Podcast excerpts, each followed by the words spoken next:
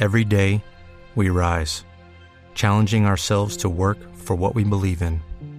At U.S. Border Patrol, protecting our borders is more than a job, it's a calling.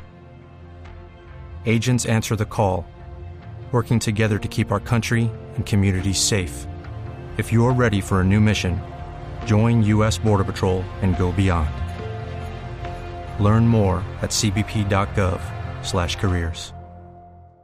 Néstor, muy buenos días. Buenos días para todos los oyentes de Blue Radio. Cuatro bloqueos anoche en Bogotá, tres de ellos con enfrentamientos entre la fuerza pública y los manifestantes. Y comenzamos en el sector de Suba, calle 131 hasta el portal de Transmilenio, donde los jóvenes estuvieron destruyendo no solo los adoquines, sino también los contenedores de la basura para así enfrentarse a los uniformados del ESMAD. La misma situación se vivió en el sur, esta vez en el sector de Molinos, donde la policía estuvo casi hasta la medianoche en enfrentamientos constantes con los jóvenes que intentaron vandalizar hasta el CAI de la policía. Hablamos precisamente con el alcalde local de Rafael Uribe Uribe, Alejandro Rivera, y esto fue lo que le contó a Blue Radio. E invitamos a la comunidad que se siga manifestando, a que hagan ejercicio de sus derechos, pero que no usemos la violencia, no dañemos los bienes públicos. Dañar los bienes públicos es dañar lo que es de todos. Muy cerca de este lugar la situación fue la misma. Carrera décima con calle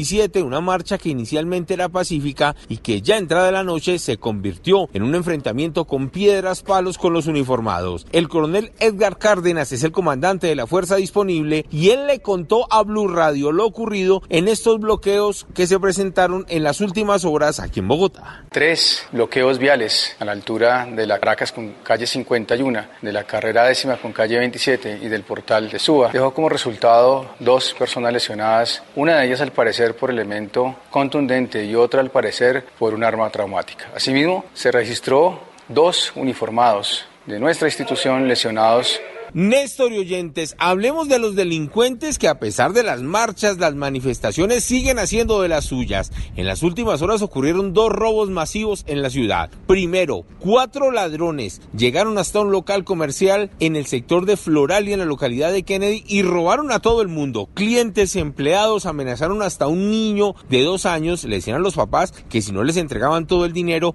iban a acabar con la vida del pequeño. Escuchen ustedes mismos el testimonio de una de las víctimas quien habló con Blue Radio sobre lo que pasó en este punto de la ciudad. Cuando ellos dicen abra la caja, ninguno de los chicos sabe abrir la caja. A lo que no saben abrir la caja, chuzan al, chico, al pizzero, y ahí se la llevan completa. El otro asalto masivo ocurrió en el barrio Villamayor, donde seis delincuentes en tres motocicletas asaltaron a todos los clientes de un local comercial y para colmo, robaron a peatones y se llevaron hasta una camioneta. Por fortuna la camioneta la recuperaron, pero los criminales criminales siguen sueltos. Edward Porras, Blue Radio.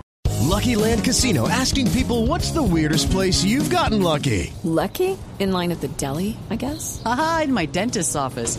More than once, actually. Do I have to say? Yes, you do. In the car before my kids' PTA meeting. Really? Yes. Excuse me, what's the weirdest place you've gotten lucky? I never win and tell. Well, there you have it. You can get lucky anywhere playing at LuckyLandSlots.com. Play for free right now. Are you feeling lucky? No purchase necessary. Void where prohibited by law. 18 plus. Terms and conditions apply. See website for details.